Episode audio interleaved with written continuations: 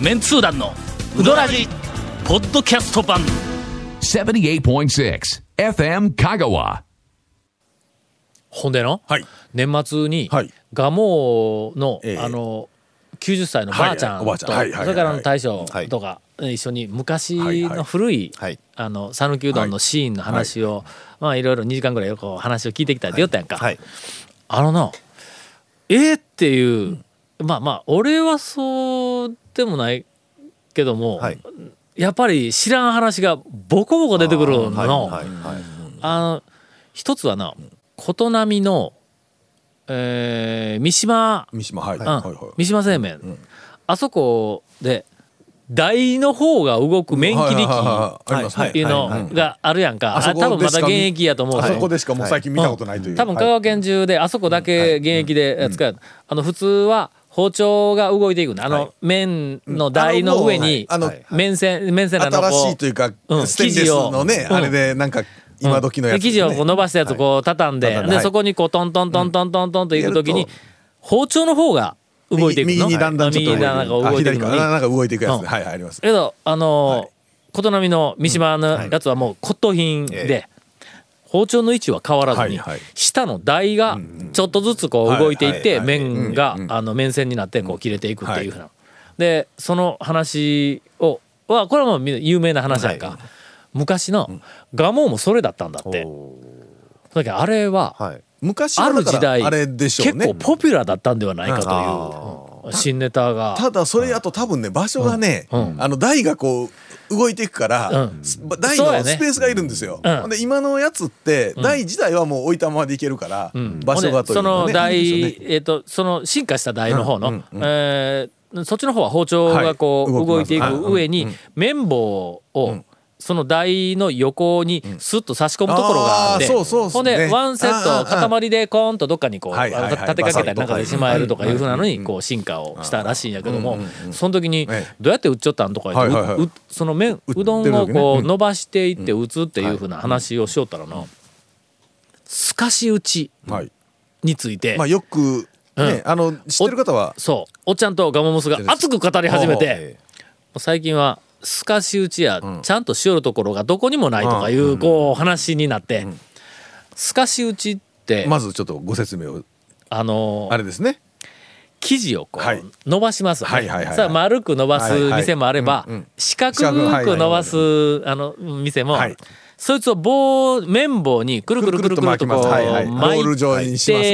すはいねいきますね。ほんでえっとそいつをなんかあの板に板に。ちょっと打ち付ける感じのバ打ちッタンバッタンみたいな。ながらうん。打ち付けながらみいうのが、はえっと近年まああのテレビとかあ映像でも見た、見る人がおるかもわからんし、実際店に行ったら売ってる人も、たくさん、はい。あのおられますから、目にすることあると思いますが。えっ、とね棒でこう丸めてい。く時にこうなんかドンドンドンドンと打ちながら前の方に行ってそこからまたビーって伸ばしてでぐるぐるっと巻いてそこからトントントントンと前の方に行ってというその棒がこそうちょっとスライドさせながら、うん。あのスライドさせて当てながら動いていくいうふうな絵をを見るやろ、あれのくるくっと巻いた後、はい。綿棒の位置が変わらんのが透かし打ちなんやって。要はあの、うん。えー、と体と綿棒の間は一定やっちゅう話ですね、うんで綿棒がその台の上を動かないの前にも、うん。前にも後ろにも動かない、同じところでタンタンタンタンタンタンタンタンってもうリズミカルにタンタンタンタンって中で回しとんだこう手で棒を回しながら透かし打ち言うたら前後にちょっとす、あのこするみたいなイメージがあるだろありますよねあれはの、えエセ透かし打ちえそうなんでです違うんだって透かし打ちは本来、んその棒の位置を、うどんをはいはいはい。の生地を薄く巻いはたい。棒の位置が同じ位置でトントントントンとリズミカルに上下にちょっと回転させながら回転させながらトントントン。ンほんで透かし打ちの上手な、えーっとはい。人は、はい。そう棒を回しながら、つまり、えっと、そう棒に巻きついとる生地を回しながら、その薄い生地のどの辺がああ分厚いか。分厚いか、はははえーっとどの辺がこうちゃんと、あの打ててないかいうふうなのが全部わかるんだって。今は今の職人さんでもまあほら伸ばしてから手で触ってちょっと、ん。あの熱いところを確認してますよね。あれがほんでぐるぐるっと巻いて手前にシュッて引いてうんうん。うんそっからトントントントントンとこうちょっと巻いてまた手前に引いていうさあのなんか動きが入るやんか。タンタンタンっていうその手前に引いてっていう動きが入るのは本来の透かし打ちでないんだって。ほんで今誰ができるんやって。言うと誰誰それできよったけどなとかいう話をしよったんやけど。しえっとちょっと透かし打ちはいはいはい。に関してあの取材をこれから数ヶ月、えー半年ぐらいかけて、えー何事なんかいうのと調べに行こうかなと思っています。続メンツー団のウドラジーポッドキャスト版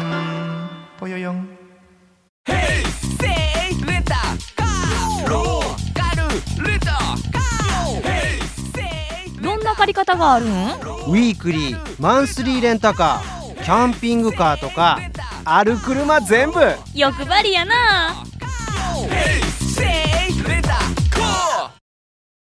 に関連をしたお便りをいただいております。はい、関連して、はい。えー、タオキントリオの皆さん、誰？誰や？えー、タオは俺やんの？金が誰？いや、まあ、まあまあ、トリオ。まあまあまあまあまあまあまあ。えー今年も楽しい放送ありがとうございました。えー去年のお便りです、えー静岡のジョルトレーンと申します。久しぶりです。第424回の放送で、戦前戦後のうどん屋さん情報を集めるというプロジェクトのお話、痛く感動いたしました。えー。うどらじを聞き始めて早数年、はい。こんなに真っ当な放送がかつてあったでしょうか？いやいや。えさてこの話の中で、団長が採取してきた話の中で、はい。はい戦前家で栽培した小麦はいを製麺所に持ち込み、それと引き換えに踏んでいないうどんにしてくれるというものがありました。あ要するには中の押し出して麺になるっていうの。はい。なんか上合の上みたいなところにこうなんかこねた泥え柔らかいやつをパスタみたいな感じのやつですね。うん。ギュッと押したら下からこうでニュルっと出てくるっていう。はいえー讃岐うどんのファンになって早数、えー、と十数年、私は讃岐うどんは踏むのが当たり前だの、あ当たり前だのクラッカーと思っています。えー、親父ギャグが、うんなんとなくね、えーうかっと読んでしまいました。ちょっと下読みをしていないことがバレてしまいましたが、もし下読みをしてたらここは飛ばしてますね。飛ばしてますえー讃岐うどんは踏むのが当たり前だと思っていましたので、えーとても新鮮な驚きのお事実でした。えーすると一つの疑問が頭の中に湧いてきましたので何卒団長の博識を持ってお教えいただきたくお願い申し上げます。それは讃岐うどんはいつ誰が踏み始めたのかということです。日常生活において踏むという行為は麦を踏む、うん。まあありますね。まあ、影を踏む、はいはいまあまあうん。まあ、時短だを踏む、うん。まあ猫踏んじゃったなど数多く見受けられますが、えー食物に関して言えば、踏んで作るものはワインとうどんぐらいしか思い当たりません。あまあ。ワイン踏むねぶどう。潰すためにね。あ潰すの、うん。いやーそうや潰すためにね。潰すために踏むんだよむしろ、えー食べ物を踏むなんて親から罰が当たるよとコピドルクを怒られる行為ですから、積極的に踏もうなんて普通は思わな思わないはずです、これはきっと一般人の仕業ではありません、すべからく偉大な発明はちょっと変わった基準によってなされることが多いのですが、かき揚げにウスターソースをかける大発見をした団長も同類だとすれば きっとこの答えは知っているはずと期待をしております。まあまあ大発見のが間違うとる大発見ってのはこれみんなやっとるやんの？いやいかき揚げにやウスターソースそっちの方そっちの方に間違うとる。違う違う違う。えーもし、戦前戦後の讃岐うどん調査の中で答えが判明したならば、ぜひ放送でお聞かせください。えもちろんです。まあだから判明したら絶対に昔あの言いますがまだ判明してませんこれね。まあ昔は踏んでうちは踏んでなかったよいうようなうん。おじいさんおばあさんはいらっしゃるかもしれんしね。かもしれない。うんうん。こういう話製法が一緒いうわけでもなかろうですし。基本的には業者やからの、その、えっと、うどん屋さんやからの、製麺屋さんに小麦粉を持っていったら、ええ。そんな機会があって押し出し麺があったというふうな話を、えっと今のところ一人からしかこの情報が来てないんだ、高松市の92、えっとはいはい。2歳の、えっとおばあさはい。んからしか、えっとだからまあそこそこだけかもしれんですしね。そういう作り方をしてたのはね。ん。まあいろいろあるでしょうけど。あ違う違う。はい。あのーあそこ善通寺のはい。宮川の大将に話を聞いた時も、うん。あそういうのあったで言うて言おったわ。ということはやっぱりまあまああったのはあったのはあの結か構まあかもしれない、えーこれもしどっかから写真が発掘されたら、はい。ああなかなかのお宝情報やね。まあ、いろんな作り方してたっていうのはあるんじゃないですか。うん。ね、下手したら、あのほら伸ばすそうめんの方な感じで、うん。ね、小豆島そうめんみたいな手延べみたいなんで作っとったとこもあるかもしれんし、意外と謎は調べてみたら多いん。ぞ、ほんでこの前から言いよるあのほらコンピラの、はい。えっ、と、はいはい屏風絵。のうん。江戸時代のはいはい。コンピラのあの参道の周りのなんか栄養をいっぱい書いてるところに、うどん屋らしき、ん。はい。えーものがえー3つある、はい。で1つはなんかん斜め板斜めにして、そこにうどんの生地を平べたく伸ばしたやつをどうも包丁持って切っている切っぽいやつね。場面があると。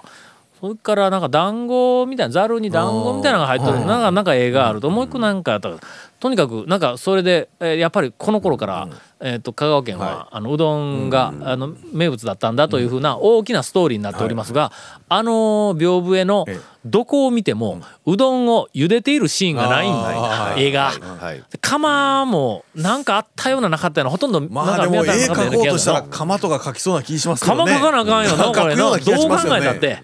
ということで、うん。まあ裏で茹でていた、うん。表では見えないところで茹でていたのかあるいは当時は茹でずに食っていたのか。うん。だからなんか茹でずにそばがきでもないけどでか帰っていたのか。硬いなんかこうね、そのままで食べてたとそこでは食べさせてなかったのか。のみんな持って帰って家で茹でるのか、まあいろいろその謎があるんやな。またまあねそのあたりの話それ以外全然ないですからね、それを、まああのそうやね。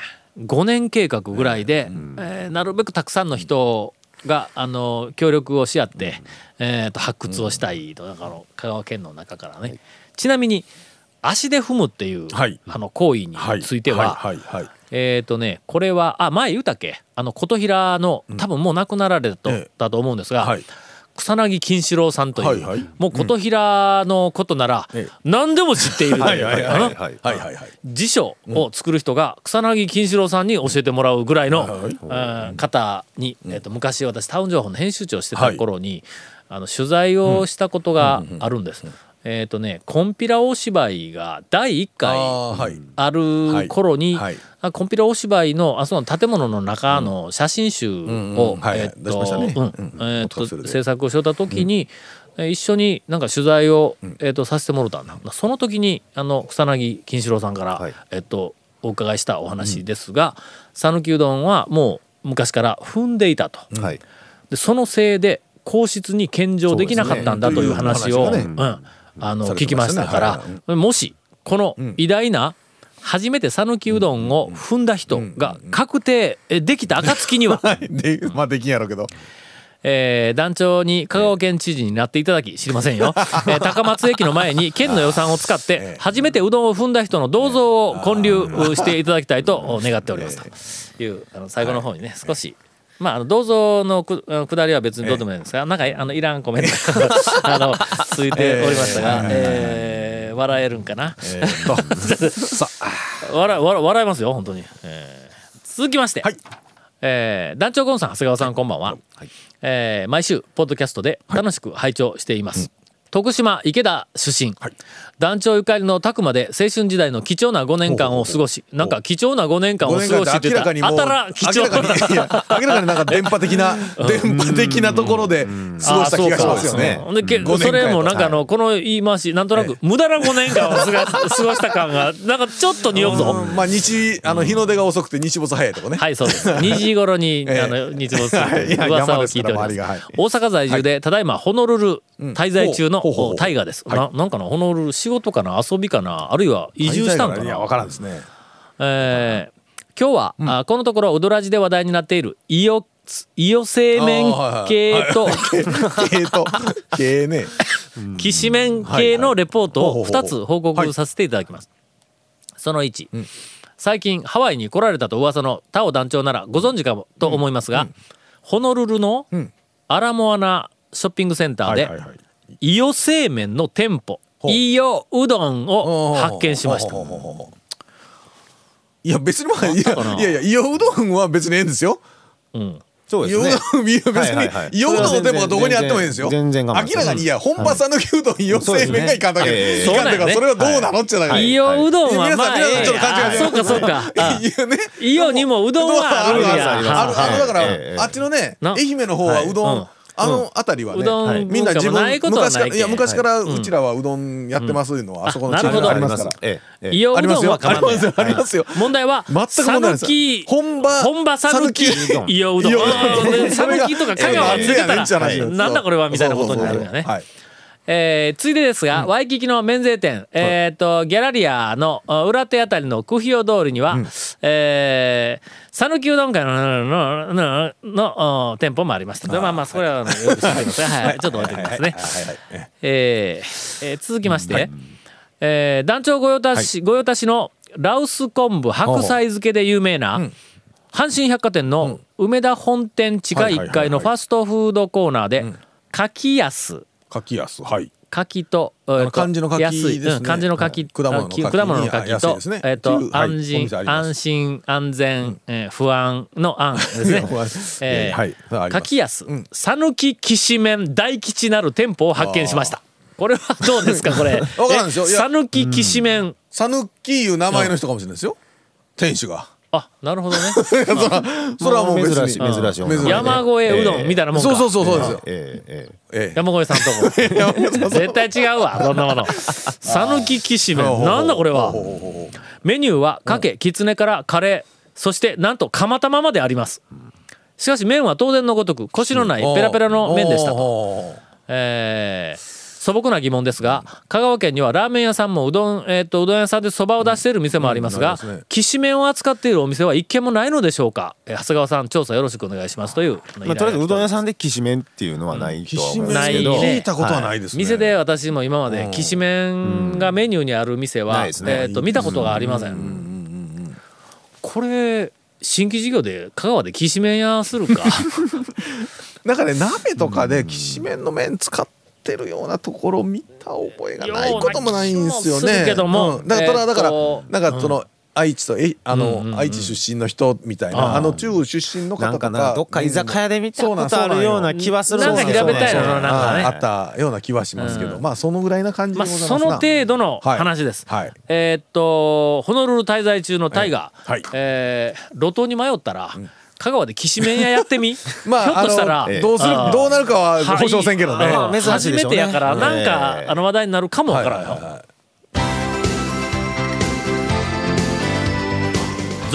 メンツー団のウドラジポッドキャスト版。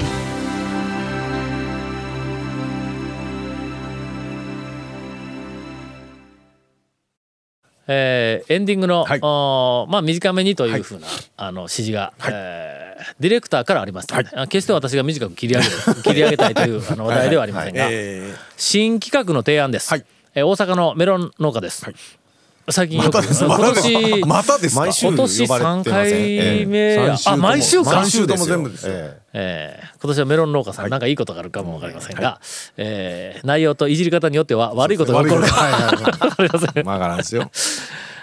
えーっと実家に帰った際にはいつも車で iPod を使ってウドラジを聞いているんですが、あはいはい今回横に座った母親がん一言、この人たち毎日毎日よう喋るなぁと言って感心してます。毎日毎日。再生書ですね。ね、ヘビーローテーションで再生してますからね。えーあんまりそんな毎日喋ってないですから、はいだいたい3週に1回ぐらい、えー 喋ってます。2週に1回の予定だったんですけど、だいたい3週に1回ぐらい喋ってね。えー何回もヘビーローテーションで聞いていると、ええこの数年間でウドラジでいろいろ見えてきて、えー見えてくることがあって面白いです。以前、長谷川さんがざるうどんをうまく食べることができないことが判明しましたが。実は第85回あたりで、長谷川さんがうどんの食べ方を熱く熱く語っている時があるのですが、そこにはざるうどんのことには一切触れていませんでした。ね、あ僕話が一貫性がありますよね僕ね。ほんまやな、え点での会話が線でつながっていけて何回も聞き直すのも面白い、えーということに気がつきましたというお便りを、えー。えーまあまあ僕らをまあ喋ったら忘れますから。さて前置きが長くなりましたが、正月こたつに入りながらあーこたつに入りなは入ってみかんを食べながらふと思ったんですが新春うどん店主による覆面座談会なんかできないかなと思って、えー企画の提案をします、いつも長谷川さんが居酒屋さんで大将たちと酒を組み交わす場面をリスナーにもお味わわすことができます。居酒屋で酒も入るう中の話を公共の電波ポッドキャストで全世界に配信するので、えーそこは覆面座談会とします。名前も、えーえー具体的な本名ではなくえー息子。えー味噌屋さん 夜の帝王。のりかさんみたいな、うん。あるいはあ謝罪屋さんとか、うん。えーぼーっと踊らじを聞いてたら誰にもわからないような名前を使ってはどうでしょうかという。えーいや。提案をいただいておりますが、別に覆面でせんでもね、大丈夫ぐらい話ぐらいしかしてないよね。えええええー、とメロン農家さん、あの3週連続で、えー、とお便りを扱わせていただきます、ヘビーリスナーの方だと思いますが、えこの番組をよーく聞いていると、ええもうほとんど覆面座談会レベルの話がはい公然と放送されていることにお気づきかと思いますよね。そうですね。そうですね。えーまあまあまあまあええええええそうですね最近なんかピーとかコケッコさえあんまり入らなくなってしまいまして。ね。ないですね。ええということはいらしいです。まあ本当にその覆面座談会の、まあ、このラジオで、はいあの暴露しているような話よりもさらに深いはい話を聞きたいのであれば、えーっとねとてもできません。なんかね、五百あのこの番組からね。うん。五百回記念でやりますか？みたいな話言ってましたよ今。ほんまにやるん？放送責任は稽古目君やで。言うとくけどあのこの間の、あの一服の大将と長谷川君が来た時に、えできない話。え。ありましたねありましたね。僕じゃないですよね。彼を、はい。彼がね、ええ。しかも謝罪屋さんがね、ええ。普通、ええ。あの番組の収録中だったらの、CM の間とか、はいあの収録と収録の間とかに、そのできない話はい。何とかで言ったら、聞いて、ほんでうわなんとか言いながらそれは言えんわみたいな話がね。放送オンエアになったら、いやとても言えませんとかってこうなるやんかところがその空いた時間にさえ言わんのぞ こんなものは放送できるはずがない。そうですプライベートで。ええそうですね。なんかね、えーどこかどこかというか、あのわ近しいところであの不幸なことが起こる恐れがあるというぐらいの、ねえー。大変な話まあがありますので、まあそれはね、あでもまああんまでもねりうどん屋さんが集まってもやっぱりねその粉のね、具合とかねそういう専門的な話がほとんどですよ。そうん。だからそのあんまりそのはい。下世話な、はい。あ噂レベルだとか、はい。なんかそういうふうなものに、えー、と興味を、えー、と持つその度合いをね人生の中で少しずつ減らしていくっていうのを私からちょっと提案をさせていただきます。ワイドショー的なところね本当にねネットの中も含めて、まあ、はい。テレビもだんだんだんだええ。んその、そまあのワイドショーとか、はい。それから深夜はい。番組系とかいうので。あのな、わかります。30年ぐらい前を、えっと、思い出しはい。てみ、はい。まあ一部ちょっとね30年前の方が過激だったような部分もあるけども、なんかあの野球券みたいなのやったりとかの、はい。なんか、はい。はいあんなこうしとったけども、あのやっぱり特にそのネットの普及からね、いやそれは人前でするなっていうのが割と平気に、特にその情報発信のよく言う素人さんがねえっとあるので、だんだんだんだんあのみんな慣れてくるんや、ここ OK やろっていうような線がだんだんだんだんこうなあのハードルが低くなっていく、時々皆さん我に返ってちょっと突っ込まないっていう なんかの、うん。それ以上入らないいうそのなんかの大人の分別みたいなのを、まあ確かにね。えー希望しますね。えーネットとかでなんか見聞きしてるとなんかちょっと麻痺というか、少し麻痺してボーダーラインがねちょっと確かにね、うん。その店店行ってのその対応とかなんか、あのそのやりようというか客として行った時のその客と対応店の対応でも客の横平さんいうのはあの少しちょっとねあの行き過ぎているようなところがかなりあるけどもそれがあのだんだん麻痺してくる。あのね。どうしたんですか？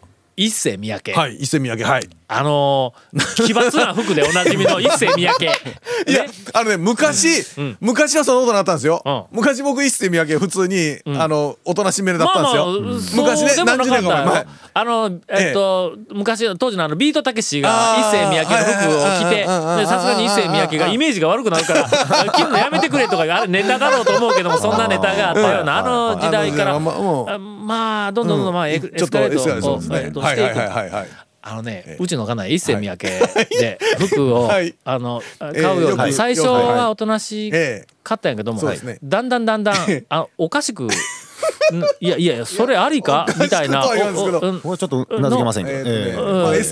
何を守りに入っとるの？いやいやえいやいやいや何をエスカレートしてるの？は確かにそうやの。え店の外を歩いてる時には、うわここなんやこれ。ここれは切られへんわとか言ってええ。思いながら通るんだ、ええ。ところが、え行った中に入って、品選びを始めてみ。お店の人とか こう来るわけで、ほんでこうはい。はいはい。ちゃぶちゃぶ喋りながら、俺はい。なんかはもう、ふあの夫婦で行ったら、ほんだらなんか余計にこうええ。喋って、その場こうあの、えっと、わか沸かすから、ああやこうやって言ったら、こんなんですか、こんなもんあかんわとか言いながら、こはい。うずっと見ていきよるやんか。はい。1時間追ってみ。え。さっき表で見て。誰がそんなもん着るんや言うたやつを持って、どうかなこれ。あの、おかしくなってくるぞ。何の話しとったっけ？あの時だから、皆さん情報発信の世界、はい。それからあの自分のあの、えっと、なんか出ばがめ趣味とか、井戸端会議情報の、はい。あの、なんかあの、えっと、収集に関して。何、のネタから言ったかわからんですけどはい。だんだん、おかしくなってくるから、はい。時々我々に書いてみて、え えあの、いただくことを、あの、希望します。はい。続メンツー団のウドラジポッドキャスト版続メンツー団のウドラジは FM 香川で毎週土曜日午後6時15分から放送中。You are listening to 78.6 FM 香川